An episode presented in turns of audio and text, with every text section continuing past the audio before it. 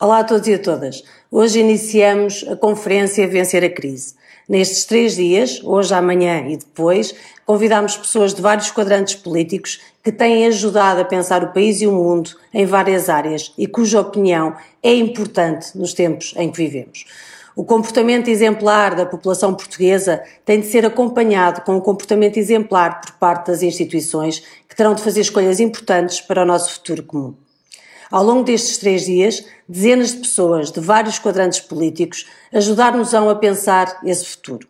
Começamos hoje com reflexões sobre a Europa e o mundo, sobre ambiente e economia, e amanhã, à mesma hora, teremos contributos sobre como salvar o Serviço Nacional de Saúde, a educação, a ciência e a cultura. Por fim, na quarta-feira, também à mesma hora, assistiremos a contributos sobre justiça e habitação e trabalho e precariedade.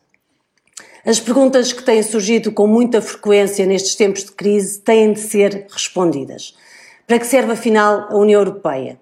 Quando é que se assume que os tratados atuais não nos servem? Quando é que acabamos com os paraísos fiscais e com a tributação desigual? Será mesmo que a despesa de hoje são os impostos da manhã? Estamos preparados para responder ao desafio climático e ao desafio pandémico? Como podemos reganhar o controlo sobre os bens estratégicos? Como podemos salvar o Serviço Nacional de Saúde? Qual é a resistência do investimento público no Serviço Nacional de Saúde?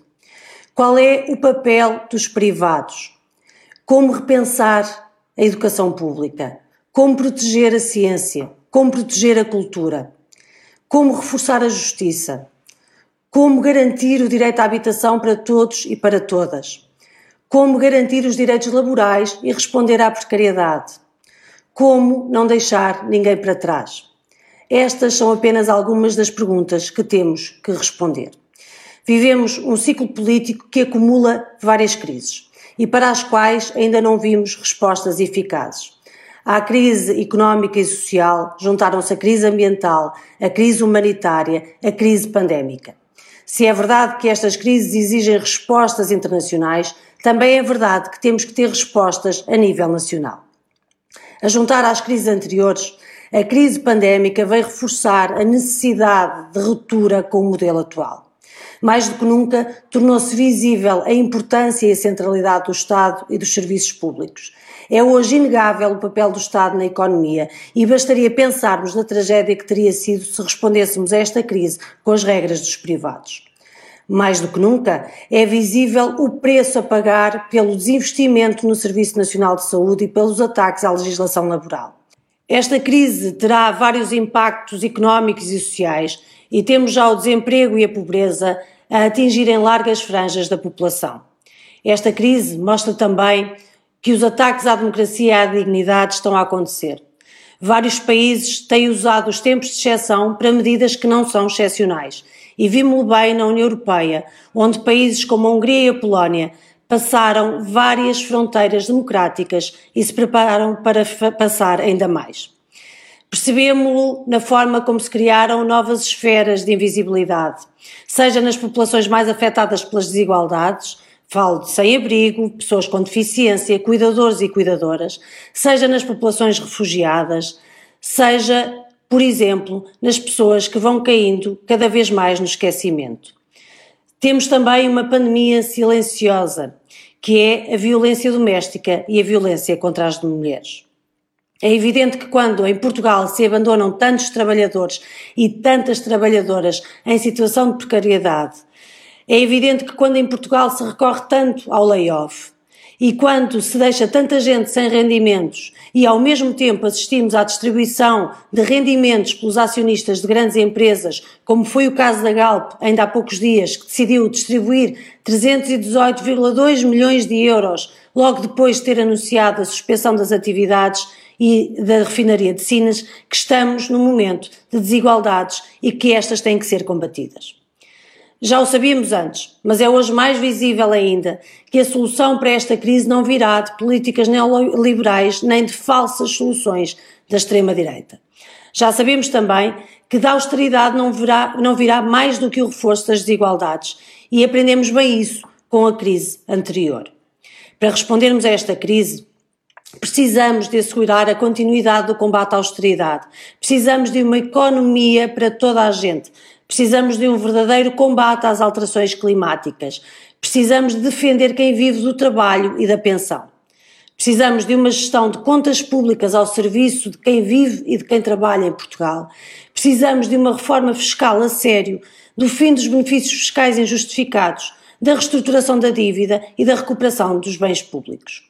Precisamos de proteger os direitos de quem trabalha, da igualdade entre homens e mulheres, o respeito pela vida independente das pessoas com deficiência. Precisamos de garantir os direitos de quem cuida, de garantir os direitos das minorias, de acolher as pessoas imigrantes e refugiadas. Precisamos fazer frente ao racismo e à xenofobia. Precisamos de promover o Serviço Nacional de Justiça e de combater a corrupção. Precisamos de democratizar a economia para vivermos sem medo, de proteger o emprego, de criar habitação acessível, de salvar o Serviço Nacional de Saúde, de garantir o respeito e combater o preconceito. Precisamos de uma maioria comprometida com a democracia, de uma política ao serviço de quem está mais desprotegido. Da União Europeia têm-nos chegado respostas fracas e insuficientes. Precisamos, por isso, defender a autonomia do país na tomada de decisões, incluindo no que respeita a processos de nacionalização e no, que respeita ao investimento público associado a serviços públicos essenciais ao cumprimento das metas ambientais. Reivindicaremos uma inversão das prioridades da política monetária para que se coloque como objetivo primário o pleno emprego e defenderemos uma política de coesão. Defenderemos ainda a definição de padrões de proteção laboral, social, ambiental que travem a corrida para o fundo nos direitos e na sustentabilidade. A União Europeia tem agora a sua última oportunidade para mostrar que pode ser um projeto de democracia, liberdade e solidariedade. Ou isso, ou que não nos serve, nem serve aos povos europeus. Vivemos tempos desafiantes e complexos. Está à prova a nossa capacidade de resposta Nestes três dias, ouviremos quem nos pode ajudar à mudança estrutural do modelo económico e social. Obrigada a todos e a todas que aceitaram este desafio. Vamos a isso.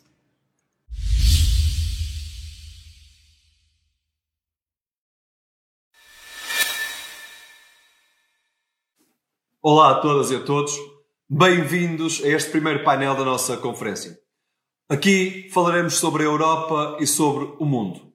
Que mundo pós-pandemia? Que caminhos temos de trilhar para vencer esta crise na Europa e no mundo? Os sinais de preocupação são imensos. As notícias sobre recessão económica ecoam por todo o planeta. Há dias, a Presidente do Banco Central Europeu falava na possibilidade numa quebra do PIB de 15% na zona euro como resultado desta pandemia. E sabemos, quando a crise chega, não chega da mesma forma a todas as portas.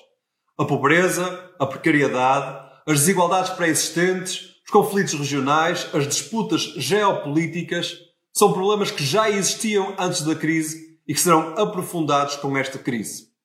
E é por isso que precisamos de agir rapidamente, construir respostas para o nosso futuro que sejam capazes.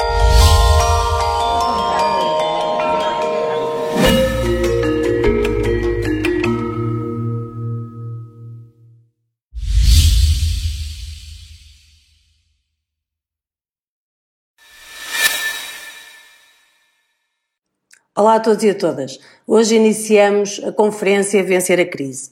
Nestes três dias, hoje, amanhã e depois, convidamos pessoas de vários quadrantes políticos que têm ajudado a pensar o país e o mundo em várias áreas e cuja opinião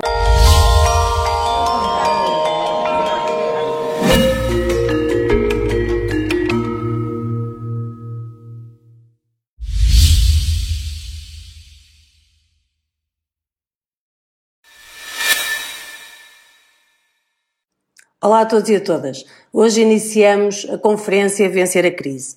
Nestes três dias, hoje, amanhã e depois, convidamos pessoas de vários quadrantes políticos que têm ajudado a pensar o país e o mundo em várias áreas e cuja opinião é importante nos tempos em que vivemos. O comportamento exemplar da população portuguesa tem de ser acompanhado com um comportamento exemplar por parte das instituições que terão de fazer escolhas importantes para o nosso futuro comum. Ao longo destes três dias, dezenas de pessoas de vários quadrantes políticos ajudaram-nos a pensar esse futuro. Começamos hoje com reflexões sobre a Europa e o mundo, sobre ambiente e economia, e amanhã, à mesma hora, teremos contributos sobre como salvar o Serviço Nacional de Saúde, a educação, a ciência e a cultura. Por fim, na quarta-feira, também à mesma hora, assistiremos a contributos sobre justiça e habitação e trabalho e precariedade. As perguntas que têm surgido com muita frequência nestes tempos de crise têm de ser respondidas. Para que serve afinal a União Europeia? Quando é que se assume que os tratados atuais não nos servem? Quando é que acabamos com os paraísos fiscais e com a tributação desigual? Será mesmo que a despesa de hoje são os impostos da manhã? Estamos preparados para responder ao desafio climático e ao desafio pandémico? Como podemos reganhar o controlo sobre os bens estratégicos? Como podemos salvar o Serviço Nacional de Saúde? Qual é a resistência do investimento público no Serviço Nacional de Saúde? Qual é o papel dos privados? Como repensar a educação pública? Como proteger a ciência? Como proteger a cultura? Como reforçar a justiça? Como garantir o direito à habitação para todos e para todas? Como garantir os direitos laborais e responder à precariedade? Como não deixar ninguém para trás? Estas são apenas algumas das perguntas que temos que responder. Vivemos um ciclo político que acumula várias crises e para as quais ainda não vimos respostas eficazes. À crise económica e social juntaram-se a crise ambiental, a crise humanitária, a crise pandémica. Se é verdade que estas crises exigem respostas internacionais, também é verdade que temos que ter respostas a nível nacional. A juntar às crises anteriores, a crise pandémica veio reforçar a necessidade de ruptura com o modelo atual. Mais do que nunca, tornou-se visível a importância e a centralidade do Estado e dos serviços públicos. É hoje inegável o papel do Estado na economia e bastaria pensarmos na tragédia que teria sido se respondêssemos a esta crise com as regras dos privados mais do que nunca, é visível o preço a pagar pelo desinvestimento no Serviço Nacional de Saúde e pelos ataques à legislação laboral. Esta crise terá vários impactos económicos e sociais e temos já o desemprego e a pobreza a atingirem largas franjas da população. Esta crise mostra também que os ataques à democracia e à dignidade estão a acontecer. Vários países têm usado os tempos de exceção para medidas que não são excepcionais e vimos-lo bem na União Europeia, onde países como a Hungria e a Polónia passaram várias fronteiras democráticas e se prepararam para passar ainda mais. Percebemos-lo na forma como se criaram novas esferas de invisibilidade, seja nas populações mais afetadas pelas desigualdades, falo de sem-abrigo, pessoas com deficiência, cuidadores e cuidadoras, seja nas populações refugiadas, seja por exemplo, nas pessoas que vão caindo cada vez mais no esquecimento. Temos também uma pandemia silenciosa, que é a violência doméstica e a violência contra as mulheres. É evidente que quando em Portugal se abandonam tantos trabalhadores e tantas trabalhadoras em situação de precariedade, é evidente que quando em Portugal se recorre tanto ao layoff, e quando se deixa tanta gente sem rendimentos e ao mesmo tempo assistimos à distribuição de rendimentos pelos acionistas de grandes empresas, como foi o caso da Galp ainda há poucos dias, que decidiu distribuir 318,2 milhões de euros logo depois de ter anunciado a suspensão das atividades e da refinaria de Sines, que estamos num momento de desigualdades e que estas têm que ser combatidas.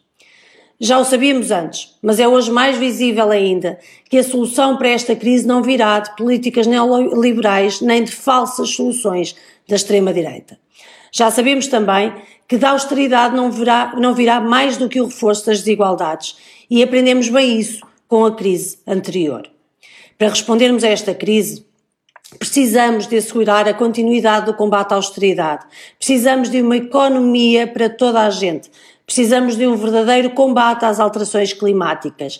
Precisamos de defender quem vive do trabalho e da pensão. Precisamos de uma gestão de contas públicas ao serviço de quem vive e de quem trabalha em Portugal. Precisamos de uma reforma fiscal a sério, do fim dos benefícios fiscais injustificados, da reestruturação da dívida e da recuperação dos bens públicos. Precisamos de proteger os direitos de quem trabalha, da igualdade entre homens e mulheres, o respeito pela vida independente das pessoas com deficiência. Precisamos de garantir os direitos de quem cuida, de garantir os direitos das minorias, de acolher as pessoas imigrantes e refugiadas. Precisamos fazer frente ao racismo e à xenofobia. Precisamos de promover o Serviço Nacional de Justiça e de combater a corrupção. Precisamos de democratizar a economia para vivermos sem medo de proteger o emprego, de criar habitação acessível, de salvar o Serviço Nacional de Saúde, de garantir o respeito e combater o preconceito. Precisamos de uma maioria comprometida com a democracia, de uma política ao serviço de quem está mais desprotegido. Da União Europeia têm-nos chegado respostas fracas e insuficientes. Precisamos, por isso, defender a autonomia do país na tomada de decisões, incluindo no que respeita a processos de nacionalização e no, que respeita ao investimento público associado a serviços públicos essenciais ao cumprimento das metas ambientais. Reivindicaremos uma inversão das prioridades da política monetária para que se coloque como objetivo primário o pleno emprego e defenderemos uma política de coesão. Defenderemos ainda a definição de padrões de proteção laboral, social, ambiental que travem a corrida para o fundo nos direitos e na sustentabilidade. A União Europeia tem agora a sua última oportunidade para mostrar que pode ser um projeto de democracia, liberdade e solidariedade. Ou isso, ou que não nos serve, nem serve aos povos europeus. Vivemos tempos desafiantes e complexos. Está à prova a nossa capacidade de resposta Nestes três dias, ouviremos quem nos pode ajudar à mudança estrutural do modelo económico e social. Obrigada a todos e a todas que aceitaram este desafio. Vamos a isso.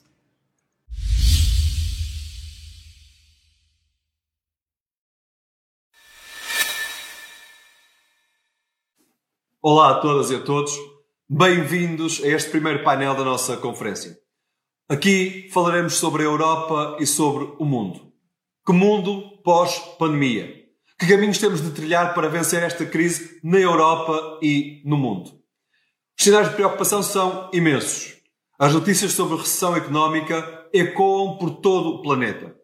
Há dias, a Presidente do Banco Central Europeu falava na possibilidade de uma quebra do PIB de 15% na zona euro como resultado desta pandemia. E sabemos, quando a crise chega, não chega da mesma forma a todas as portas. A pobreza, a precariedade, as desigualdades pré-existentes, os conflitos regionais, as disputas geopolíticas são problemas que já existiam antes da crise e que serão aprofundados com esta crise. E é por isso que precisamos de agir rapidamente, construir respostas para o nosso futuro que sejam capazes de garantir que não são os mesmos de sempre a pagar esta crise. Hoje juntamos ideias, vontades. Conseguimos provar que o nosso futuro não está refém da globalização capitalista nem numa União Europeia austeritária. Que a solidariedade e a fraternidade são capazes entre pessoas e entre povos de ser solução para esta crise. E provamos que não estamos à espera de uma elite que sempre se virou contra os povos, seja agora a solução neste momento. Aqui construímos uma alternativa. Neste painel sobre a Europa e sobre o mundo, vamos abordar a mudança de paradigma que tantos e tantas hoje veem como absolutamente necessário. Começaremos por abordar a situação mundial, os problemas humanitários, muitos deles que hoje estão esquecidos nos dias que passam, e depois passaremos para as questões económicas, onde construiremos soluções para a Europa e para o mundo para ultrapassar esta crise. E teremos, para juntar a estas opiniões nacionais, também contributos de outros países, porque esta crise ela é internacional e a resposta deve ser também internacional. Não podemos falhar, não iremos falhar. E é por isso que nos juntamos todos neste espaço de debate. O primeiro dos nossos convidados é Marcos Faria Ferreira. Ele é um especialista de relações internacionais que nos vai dar uma opinião sobre o que ele acha que esta pandemia trará na alteração nas relações entre potências, na alteração das relações internacionais. E é ele que passa a palavra.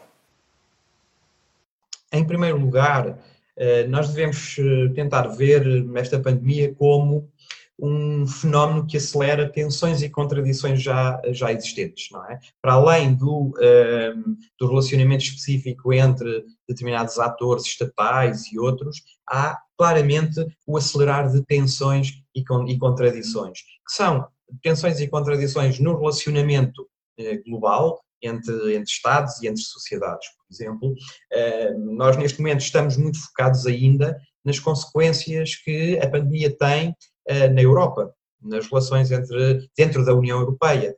Quando passarmos para uma, uma, uma fase seguinte, que esperemos que não, que não aconteça, mas quando, eh, quando a, pandemia tiver mais importância noutros continentes, vamos provavelmente ver esse acelerar de outras tensões e contradições relativas ao acelerar da pobreza uh, e da insegurança da insegurança humana e portanto eh, há aqui uma, uma questão fundamental que é de que eh, as questões da solidariedade internacional, da cooperação uh, norte-sul ou da cooperação sul-sul vão ser muito mais importantes do que, do, que, do que até agora. E, portanto, as questões da segurança alimentar, as questões da segurança sanitária e médica, numa perspectiva global, vão, vão ser mais óbvias e vão puxar alguma coisa que eu depois poderei falar também, que é um, as contradições da própria governação global e da governação da governação local. Mas há outras contradições importantes, que são aquelas que atingem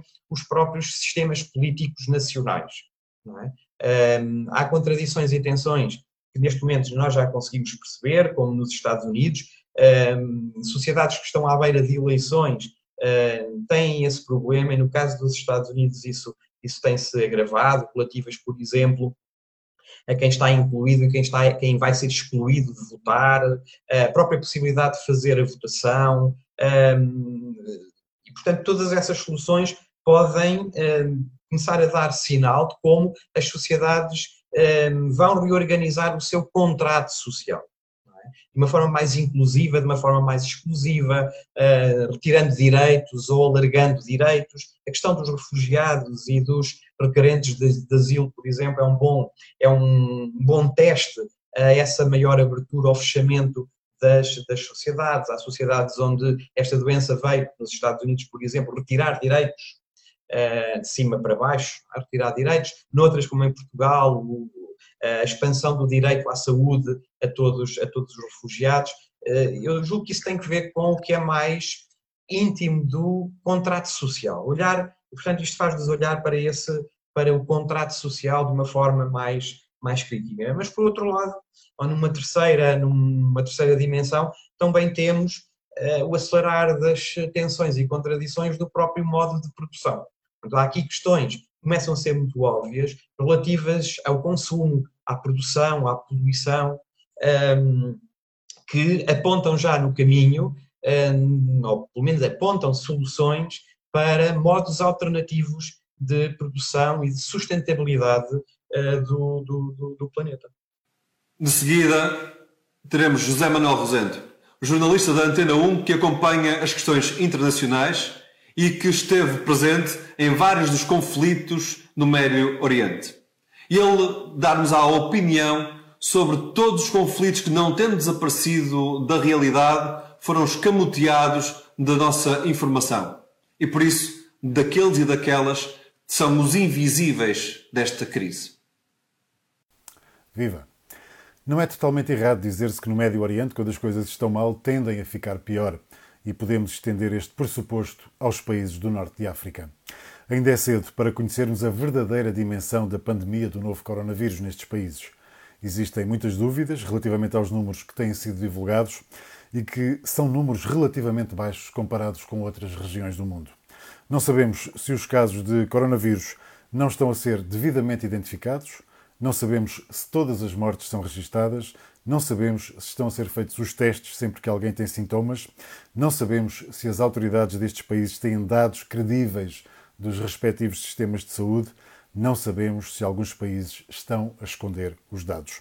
O que sabemos é que, na maioria destes países, os sistemas de saúde são frágeis e os cuidados médicos apenas beneficiam uma parte muito pequena da população. Apenas as élites têm acesso a cuidados de saúde com alguma qualidade. A juntar ao problema de saúde pública, temos as quase eternas crises políticas. Tenho a convicção de que a chamada Primavera Árabe, que começou em 2011, foi apenas o início de algo que ainda não sabemos como vai terminar. Exemplo disso são os protestos recentes e de grande dimensão no Iraque, na Argélia e no Líbano. As manifestações continuaram em tempo de pandemia e as pessoas acusam o poder político de corrupção. Outros países vivem em guerra aberta. É o caso da Síria, da Líbia e do Iémen. Na Síria, mais de uma década de guerra destruiu o país.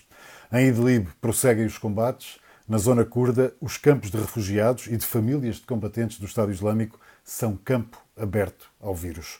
Na Líbia, o recolher obrigatório em Trípoli foi uma resposta mista à pandemia e aos ataques das forças do Marshal que combatem o governo reconhecido pelas Nações Unidas.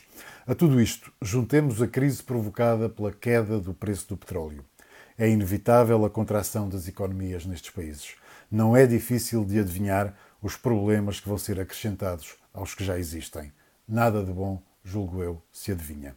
Para responder a estas crises, os povos contam com ditaduras ou governos de elites que ponham e dispõem esquecendo sistematicamente as populações massacradas por guerras e carências múltiplas.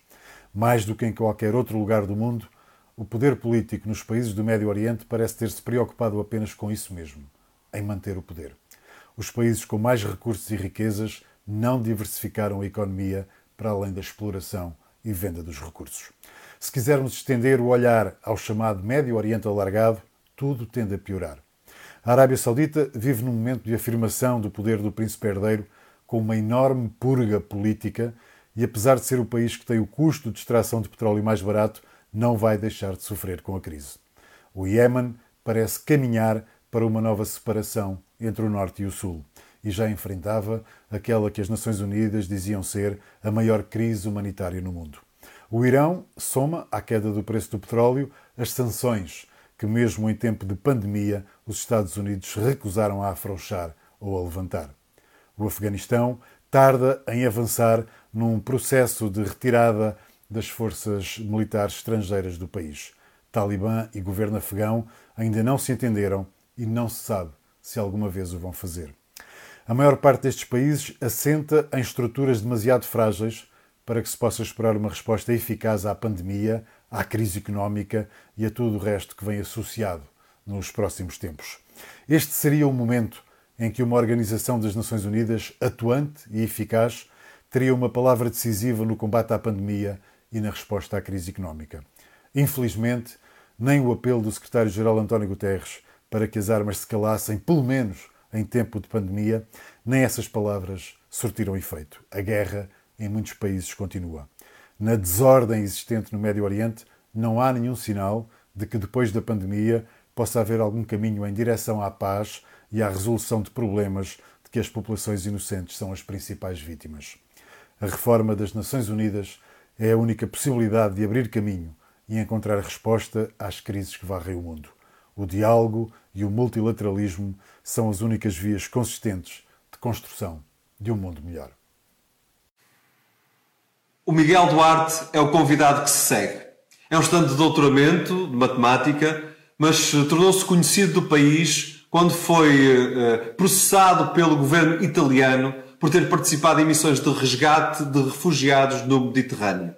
E ele sabe bem como a calamidade humanitária está em curso e o vírus não a impediu, antes está a agudizar.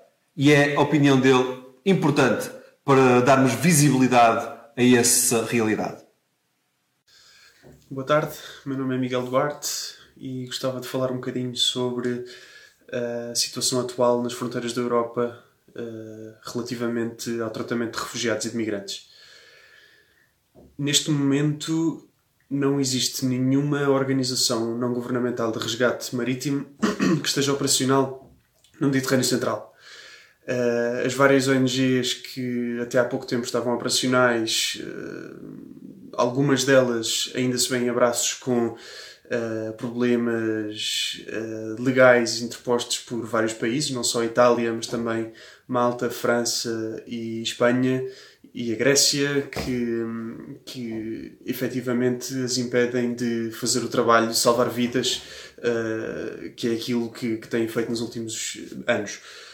Uh, as poucas ONGs que, uh, que conseguiram continuar as suas operações de qualquer modo com a situação da, da atual pandemia que estamos a atravessar, viram o seu trabalho cada vez mais dificultado. Neste momento uh, é impossível aportar em, na maior parte dos portos uh, europeus e, portanto, mesmo que estas ONGs consigam resgatar pessoas uh, em situação de emergência no Mediterrâneo Central, teriam muitíssima dificuldade em encontrar um porto seguro.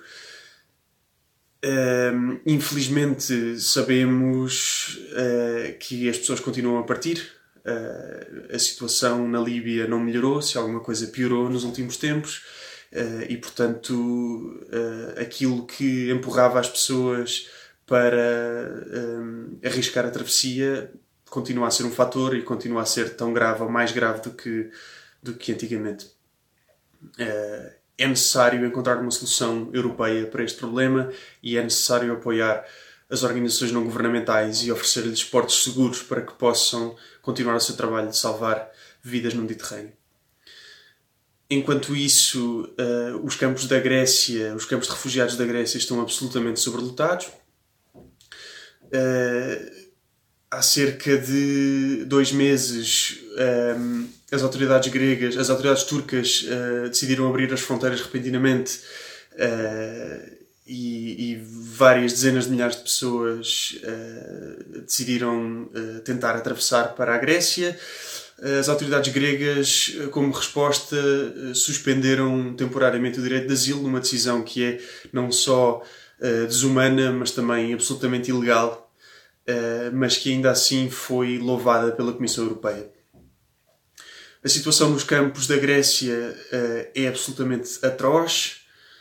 A situação da atual pandemia veio uh, agravar ainda mais uh, um, um, cenário que já era absolutamente desumano. O campo de Moria, por exemplo, alberga cerca de 20 mil pessoas. uma casa de banho serve centenas de pessoas, existem filas infindáveis para comida uh, e para, uh, e para uh, consultas médicas. e, portanto, o distanciamento social é, não passa de uma ilusão no sentido destes. estes campos não estão preparados para lidar com uma crise de saúde pública e não estão preparados para proteger os direitos destas pessoas. É necessário absolutamente é necessário que se evacuem as, os campos da Grécia o mais depressa possível. A Shahad Wadi é investigadora em assuntos palestinianos e feministas e sabe como ninguém como a pandemia está a ser aproveitada por alguns para limpezas étnicas em curso. Esta opinião dela é fundamental nessa matéria. Bem-vindo ao mundo, a nossa realidade é o que se ouve na Palestina nestes dias desde que o coronavírus colocou o mundo em alerta. A pandemia oferece uma oportunidade de imaginar, mesmo que muito vagamente, o que é dizer viver na Palestina. Hoje, a Europa está em casa como uma medida temporária de proteção de saúde. Na Palestina, o recolher obrigatório é uma política antiga comum de punição coletiva. As fronteiras estão parcialmente fechadas há mais de um mês. Em Gaza estão bloqueados há 13 anos. Hoje, muitas viagens na Europa foram suspensas. Na Palestina, a liberdade de circulação sempre foi negada. Hoje, um agente da autoridade pode mandar uma pessoa de volta para casa se sair sem justificação. Na Palestina, um soldado sempre pode mandar-te para casa, mas só porque não lhe apetece deixar-te passar do checkpoint hoje. E nenhuma uh, uh, declaração de identidade patronal, nenhuma mochila às costas, nem sequer águas rebentadas te abrem o caminho. Hoje, muitas praias na Europa foram vedadas. Na Palestina, há muitas pessoas da minha idade que nunca viram o mar tão próximo na sua vida. Na Palestina, não dá para lavar as mãos. A água é escassa porque Israel desvia esta água. Em Gaza, 90% da água está poluída. E se a pandemia se espalhar mais lá, onde vivem 2 milhões de pessoas no espaço de 375 uh, quilômetros quadrados, sob um sistema de saúde colapsado, será um desastre. Mesmo assim, a ocupação não está de quarentena. A pandemia deu a mão ao apartheid em plena pandemia, Israel continua a bombardear Gaza, a demolir casas e a realizar detenções uh, noturnas. Mas convenhamos, os soldados uh, colocam máscara e só retiram para cuspir nos palestinianos, e esta é, não é uma metáfora.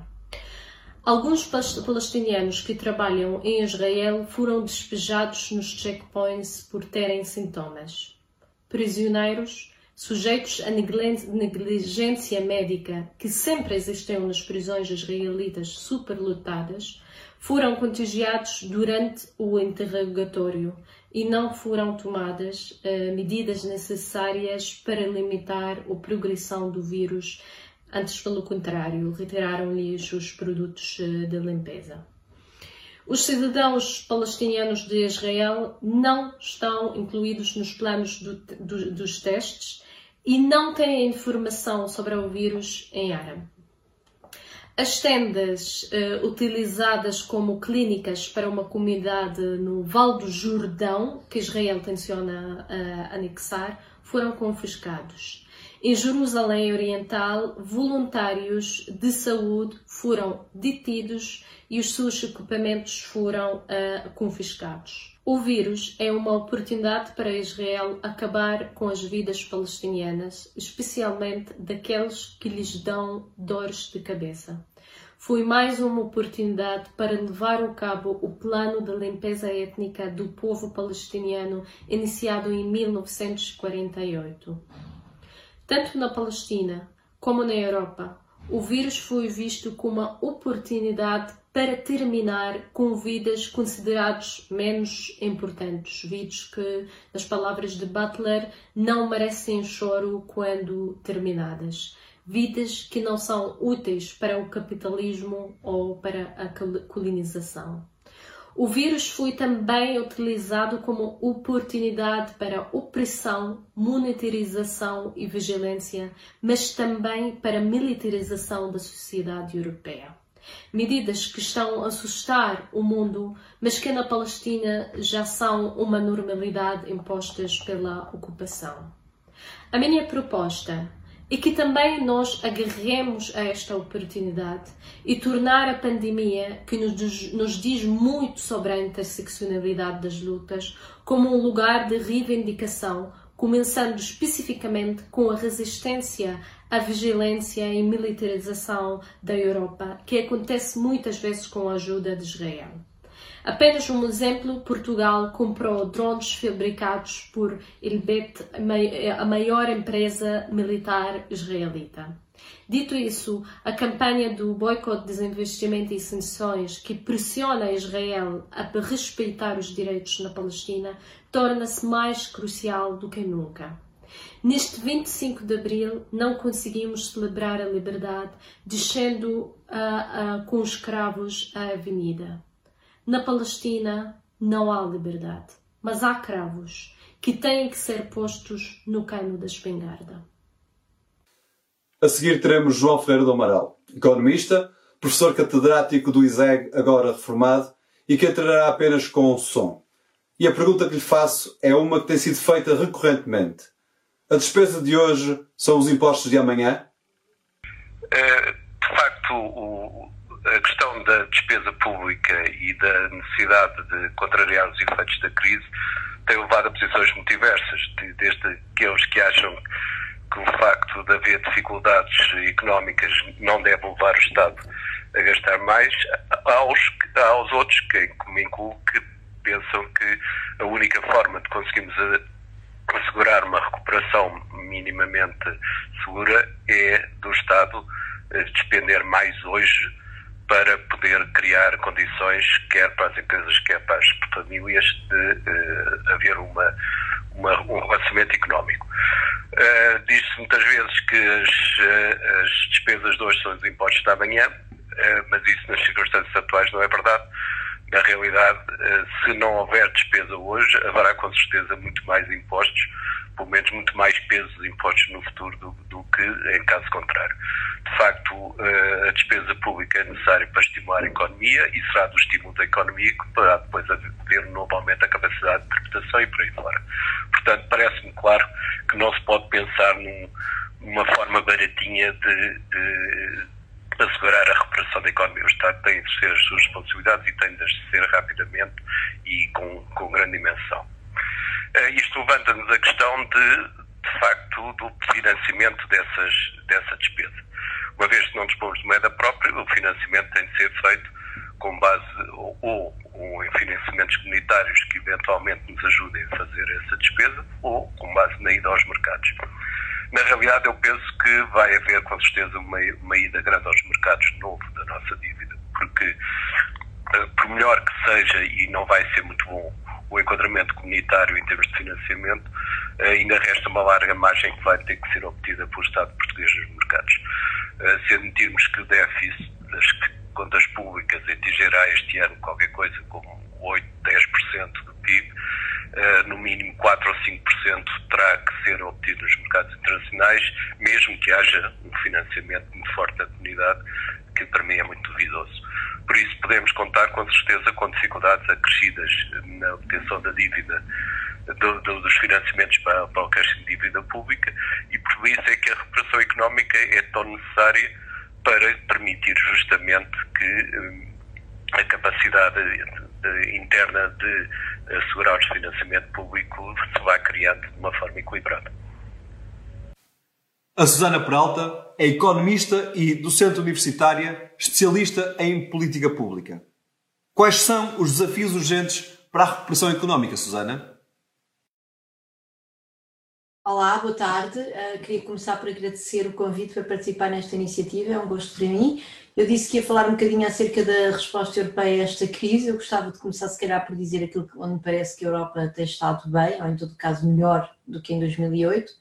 Um, em primeiro lugar, houve aqui uma reação muito mais rápida, houve uma intervenção do Banco Central Europeu que em 2008 demorou quatro anos a chegar. Nós temos de nos lembrar que o uh, vou fazer o que for preciso do Mário Draghi chegou na segunda metade de 2012 e neste momento nós tivemos, ao fim de poucas semanas, o quantitative easing da, da Christine Lagarde, que vale cerca de 5% do PIB da União Europeia, portanto é uma boa notícia. Uh, e também me parece que, apesar de tudo, apesar de eu a seguir e ser um bocadinho crítica relativamente à resposta da Comissão Europeia e do Conselho Europeu, um, temos de reconhecer que chegaram respostas muitíssimo mais rápidas, porque em 2009 foi pedido aos países para que fizessem esforços de gastar, de, enfim, estímulo à economia, mas foram esforços muito individuais e neste momento, apesar de tudo, há aqui mecanismos que são coletivos ao nível da União.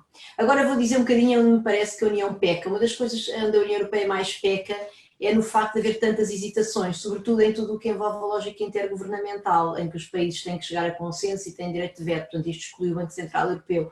Estas hesitações, estas demoras, reuniões adiadas, etc., reuniões eh, que depois aparecem com comunicados que são deliberadamente vagos, como por exemplo o comunicado do Eurogrupo, que nem sequer explicita quais é que vão ser os condicionalismos associados aos empréstimos que vão, que vão vir do, do mecanismo europeu de estabilidade.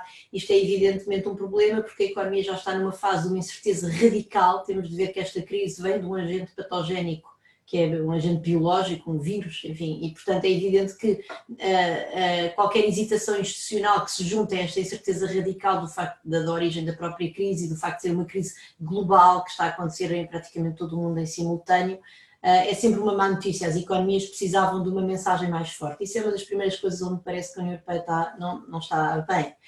O segundo aspecto, que na verdade é relacionado com o terceiro, tem que ver com a lógica de financiamento baseado em empréstimos. Portanto, tudo o que seja financiamento baseado em empréstimos, em primeiro lugar, piora os rácios da dívida pública dos uh, países que já estão bastante endividados, como Portugal e Itália em todo caso, e outros da periferia, e por outro lado repousa sempre nos, nos, impostos futuros que vão poder ser cobrados nos países individualmente, e também já agora o próprio facto de a Comissão Europeia provavelmente se ir endividar para o reforço do mecanismo uh, do quadro europeu, do quadro financeiro plurianual, peço desculpa, do famoso uh, orçamento da União Europeia, o facto da Comissão Europeia se ir endividar para financiar uh, esse montante que neste momento pensamos que vai chegar a 10% do PIB, também vai ser, essa dívida vai ser garantida por transferências futuras dos uh, Estados-membros, dos orçamentos dos Estados-membros. Portanto, tudo isto repousa nos impostos que os Estados-membros conseguem cobrar internamente e esses impostos são sempre mais limitados, porque aquilo que nós sabemos é que as estratégias fiscais sofisticadas,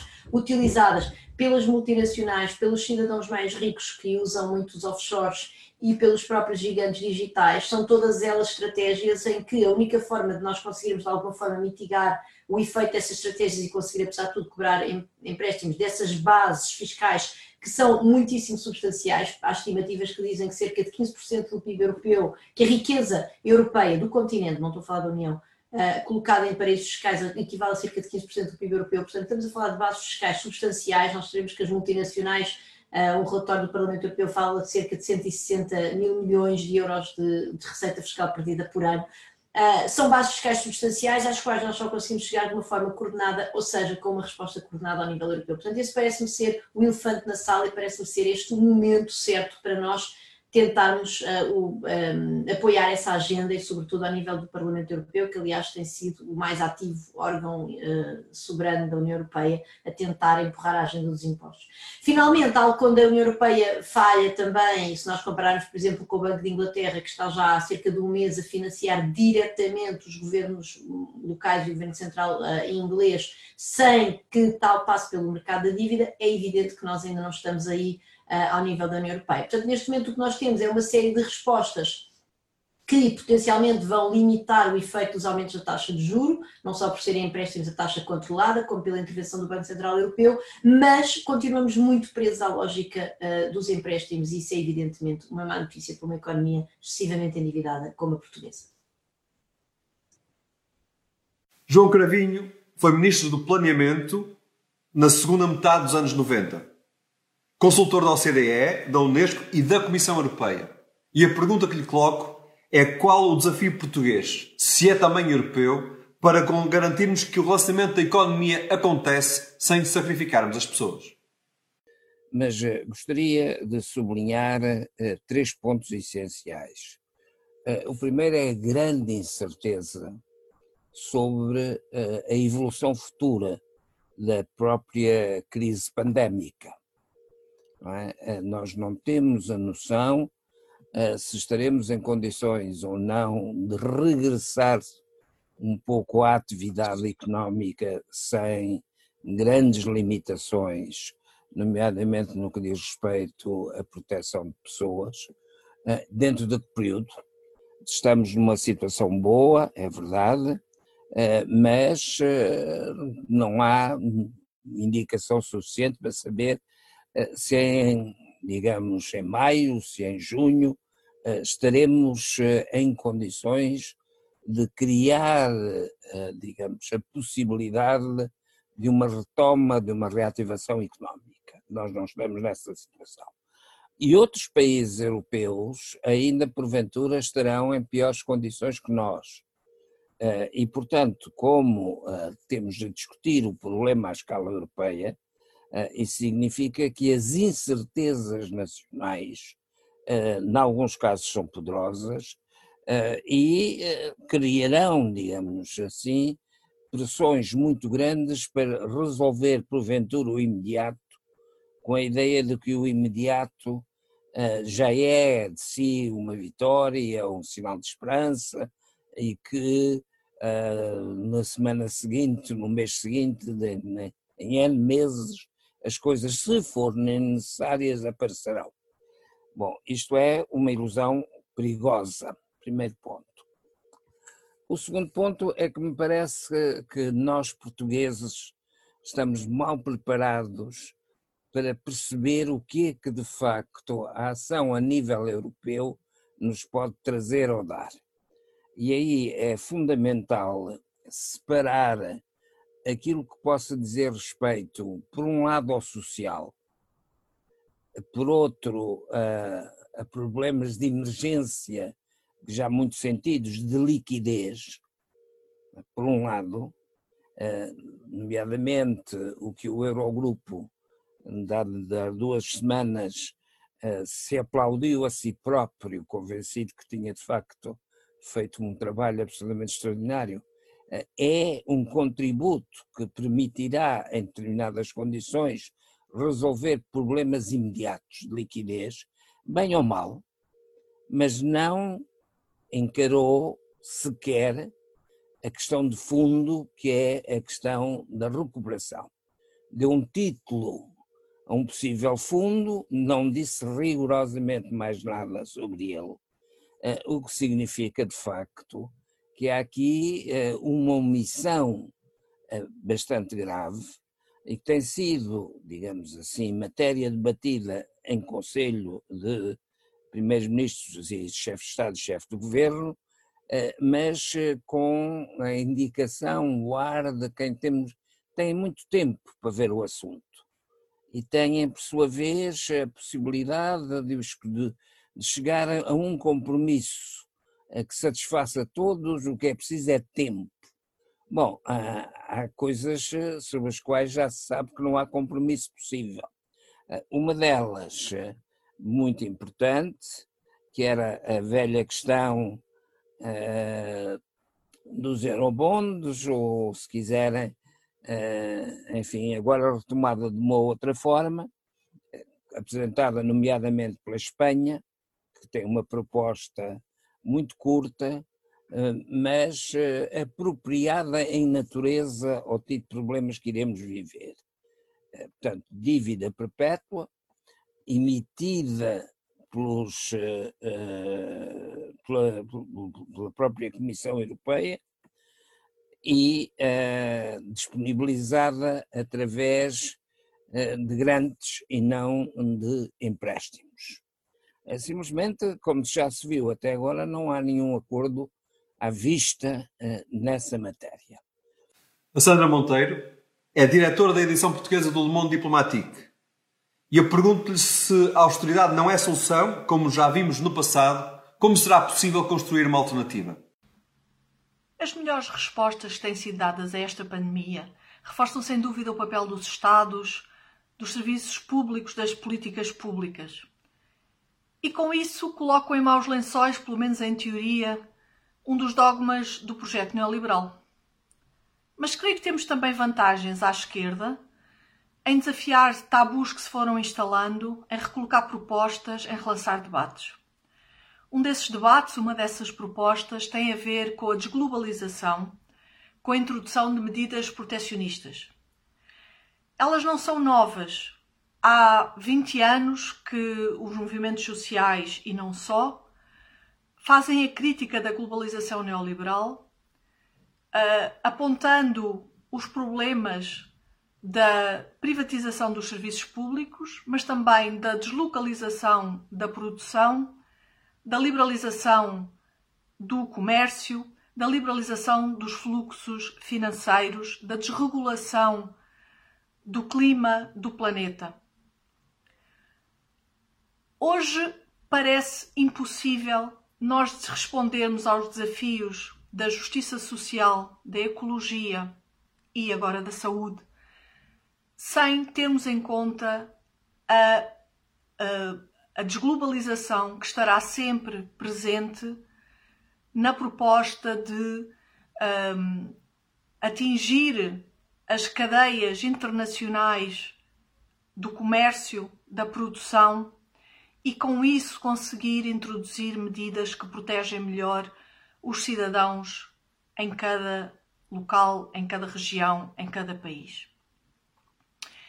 Creio que é impossível neste momento não se repensar que, que tem que se regressar um pouco a, a produções locais, que tem que se recuperar alguma soberania nomeadamente alimentar, que tem de se uh, conseguir que os Estados tenham algum controle sobre setores que são estratégicos, e falo do, do agroalimentar, mas poderia falar também do medicamento, da investigação que está associada à saúde, um, de algum controlo sobre a produção pública de habitação, de transporte, de energia.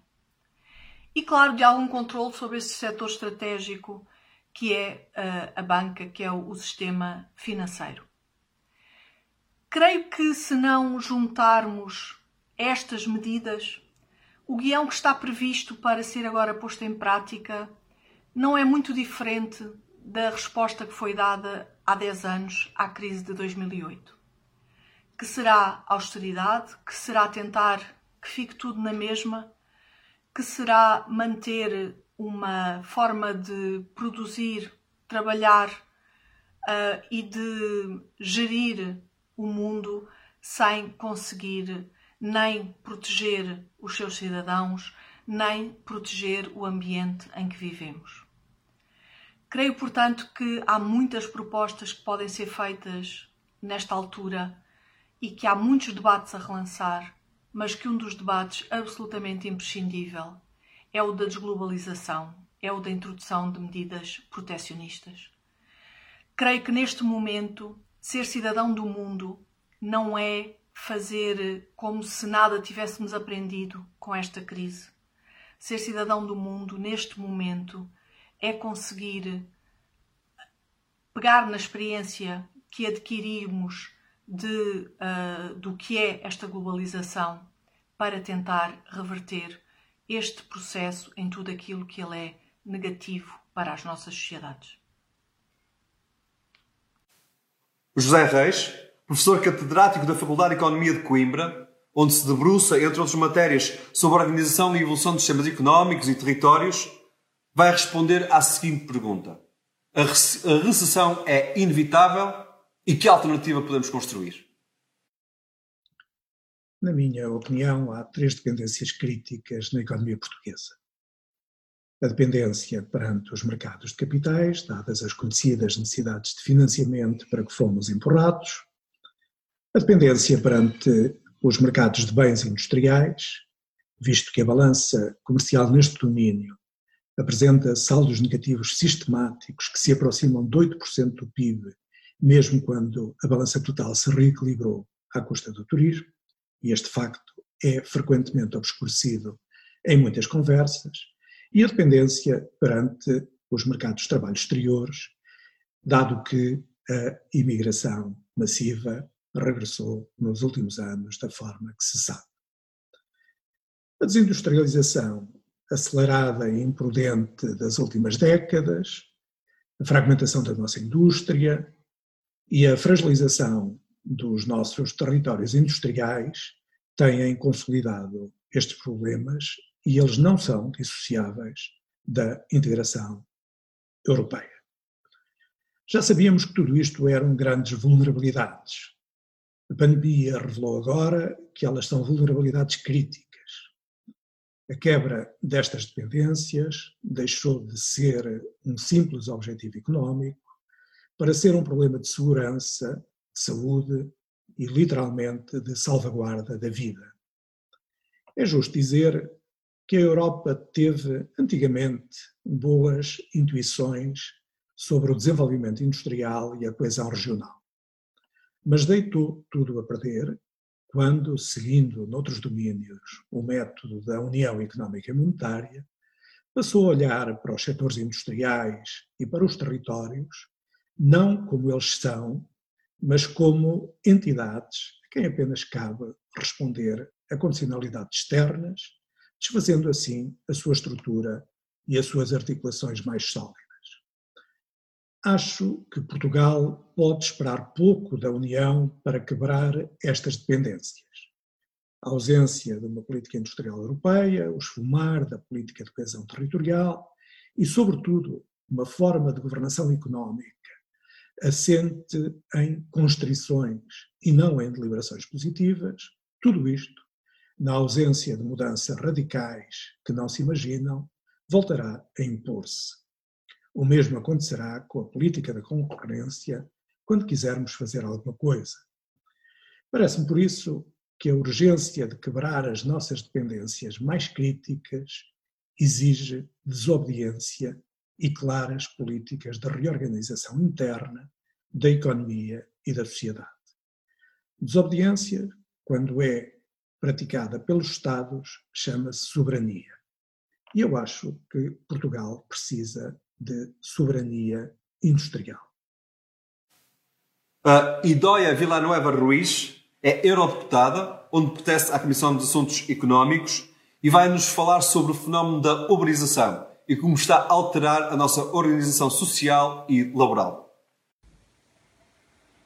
Nuestra sociedad está sufriendo un proceso de uberización de la economía, un proceso de retroceso de derechos y de precariedad que se está convirtiendo en un nuevo marco de relaciones laborales amenaza por un lado la desaparición de los derechos laborales y las conquistas obreras de los últimos siglos. Esta esclavitud forzosa está basada en trabajos precarios, en falsos autónomos y en un uso abusivo de las nuevas tecnologías frente a los trabajadores. Bajo el falso paradigma de la economía colaborativa, Uber y otras empresas tecnológicas que orbitan en estrategias similares implantan un, modelo basado en la precariedad laboral, en el uso de mecanismos de ingeniería financiera para pagar menos impuestos y en el recorte de los derechos laborales, imponiendo así una forma monopólica de control de los sectores económicos. A los trabajadores directamente ya ni se les despide, directamente se le desconecta de las plataformas. ¿Y a quién afecta esta uberización de la economía? Pues no es un problema nacional, lo vemos en múltiples países dentro de la Unión, en España, en Portugal, Reino Unido, Francia, Bélgica. Y por otro lado, la uberización de la economía afecta a sectores diferentes. Al transporte, probablemente el más conocido, pero también a la vivienda, la mensajería, los cuidados o la sanidad, tan importantes como estamos viviendo estos días y tiene detrás siempre a grandes fondos y élites financieras. ¿Y por qué se produce esta uberización de la economía? Bueno, por un lado, porque se han dado privatizaciones de sectores estratégicos en los países y aprovechando al mismo tiempo el dumping fiscal que se da entre los países de la Unión Europea y la precariedad laboral impuesta. Multinacionales que aprovecharon la crisis de 2008 para imponer un modelo laboral precario, fundamentado en la figura del falso autónomo. De esta forma han seguido enriqueciéndose a partir del empobrecimiento crónico de nuestras sociedades. Como dato importante, solo el año pasado los ricos del mundo aumentaron su capital financiero en un 12%, mientras el 22% de la población europea estaba empobreciéndose. A día de hoy en nuestro continente hay más de 113 millones de personas pobres y la evasión de impuestos en la Unión Europea equivale a un trillón de euros. Este modelo extractivo se blinda gracias a la complicidad de formaciones políticas que ponen las instituciones al servicio de los beneficios de estas empresas. ¿Y qué es lo que deberíamos de hacer? Pues muy claramente, es imperativo terminar con los paraísos fiscales actuales, paraísos fiscales que permiten el dumping de empresas entre países. Es necesaria una directiva que regule las plataformas online. Por otro lado, necesitamos un establecimiento claro sobre salarios mínimos europeos, sobre condiciones y derechos de empleo. Y por último, también muy importante, todas las inspecciones de trabajo y todas las penalizaciones que debería de haber por el uso de este falso autónomo. Solo así podremos proteger y construir una Europa que cuide a su gente. Emmanuel Aubry, eurodeputada francesa, também pertence à Econ e é co-presidente do GUE-NGL, vai-nos falar sobre caminhos para a recuperação económica europeia e para a transição energética. On pourra sortir durablement de cette crise du Covid-19 qu'en sauvant euh, la planète.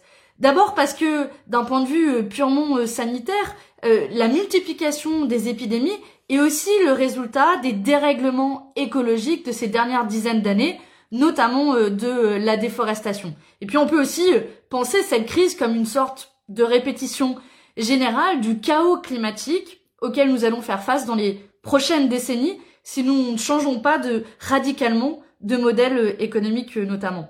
Et puis si on pense aussi à ce dont nous avons eu besoin et nous avons encore besoin au cœur de cette crise. Ce sont des masques, ce sont des respirateurs pour lesquels d'ailleurs les États européens sont entrés en compétition les uns avec les autres parce qu'ils en manquaient tous et étaient tous dépendants, notamment de la Chine. Et ce que cette crise illustre, c'est le manque de souveraineté euh, industrielle de l'Union européenne qui est le résultat d'années et d'années d'encouragement de la part de l'Union européenne, du libre-échange à faire venir de l'autre bout de la planète euh, des produits que nous pourrions produire sur le sol euh, européen et qui s'est accompagné aussi par une destruction de notre tissu industriel européen.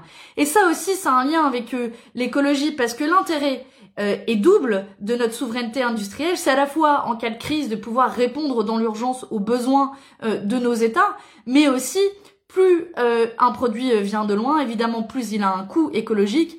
Et on entend beaucoup ces derniers jours, y compris de la part euh, des libéraux, des discours de relocalisation, alors même qu'ils sont ceux qui sont en train de signer ces accords de libre-échange ou d'en négocier de nouveau et d'encourager toujours plus la grande marchandisation euh, euh, du monde qui fait que des produits viennent de l'autre bout de la planète, font parfois trois fois le tour du monde avant d'arriver dans notre caddie au supermarché. Et donc, Rétablir notre souveraineté euh, industrielle, c'est aussi avoir un impact euh, écologique positif avec non seulement la protection de nos industries européennes et une taxe aux frontières de l'Union européenne pour décourager euh, cette grande marchandisation du monde. Et puis aussi cette crise, il faut évidemment la penser d'un point de vue économique. Et là aussi, le pire en fait serait de continuer comme avant, de continuer ce modèle économique qui va non seulement laisser sur le bas-côté les plus faibles et les plus fragiles en creusant davantage encore euh, les inégalités, mais aussi en continuant ce modèle qui détruit la planète. Et on a en l'occurrence des opportunités aussi dans cette crise. Énormément d'entreprises euh, traversent des difficultés financières très importantes. Et à ce sujet, les États vont jouer un rôle déterminant pour venir en aide les sauver. Et il serait impensable que des contreparties environnementales ne soient pas demandées à ces entreprises et que des aides de l'État contribuent directement à financer par exemple des énergies euh, fossiles. Donc il faut des conditions environnementales à tous les plans euh, euh, de sauvetage des entreprises partout dans l'Union européenne. Enfin, pour sortir durablement de cette crise, il faudra ce que moi j'appellerais un plan de reconstruction. Un plan de reconstruction, c'est pas un plan où on fait repartir euh, la croissance euh, comme avant. C'est un plan où on protège euh, les plus démunis. C'est un plan où on relance l'économie, mais en ayant aussi la volonté de ne pas reproduire les erreurs du passé, de ne pas reproduire les erreurs du libre-échange par exemple en développant notre économie euh, locale.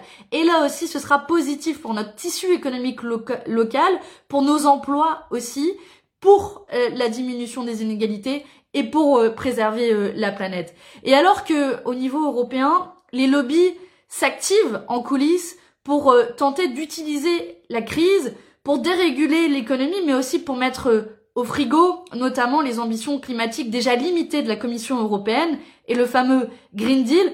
Au contraire, ce Green Deal doit devenir le plan de relance et de reconstruction de l'Union européenne, un plan euh, qui met euh, en son cœur notamment la relocalisation, euh, euh, la fin des énergies euh, fossiles et puis qui sollicite aussi la Banque centrale européenne par exemple pour débloquer les fonds dont les États ont besoin pour se reconstruire et se reconstruire sur des bases beaucoup plus écologiques, par exemple un grand plan d'investissement dans les énergies renouvelables. Voilà les pistes qui devraient être suivies quand on relance l'économie, parce que oui, lutter contre les inégalités, préserver notre système de santé et préserver la planète, tout ça est intimement lié et fait partie d'un même projet de société.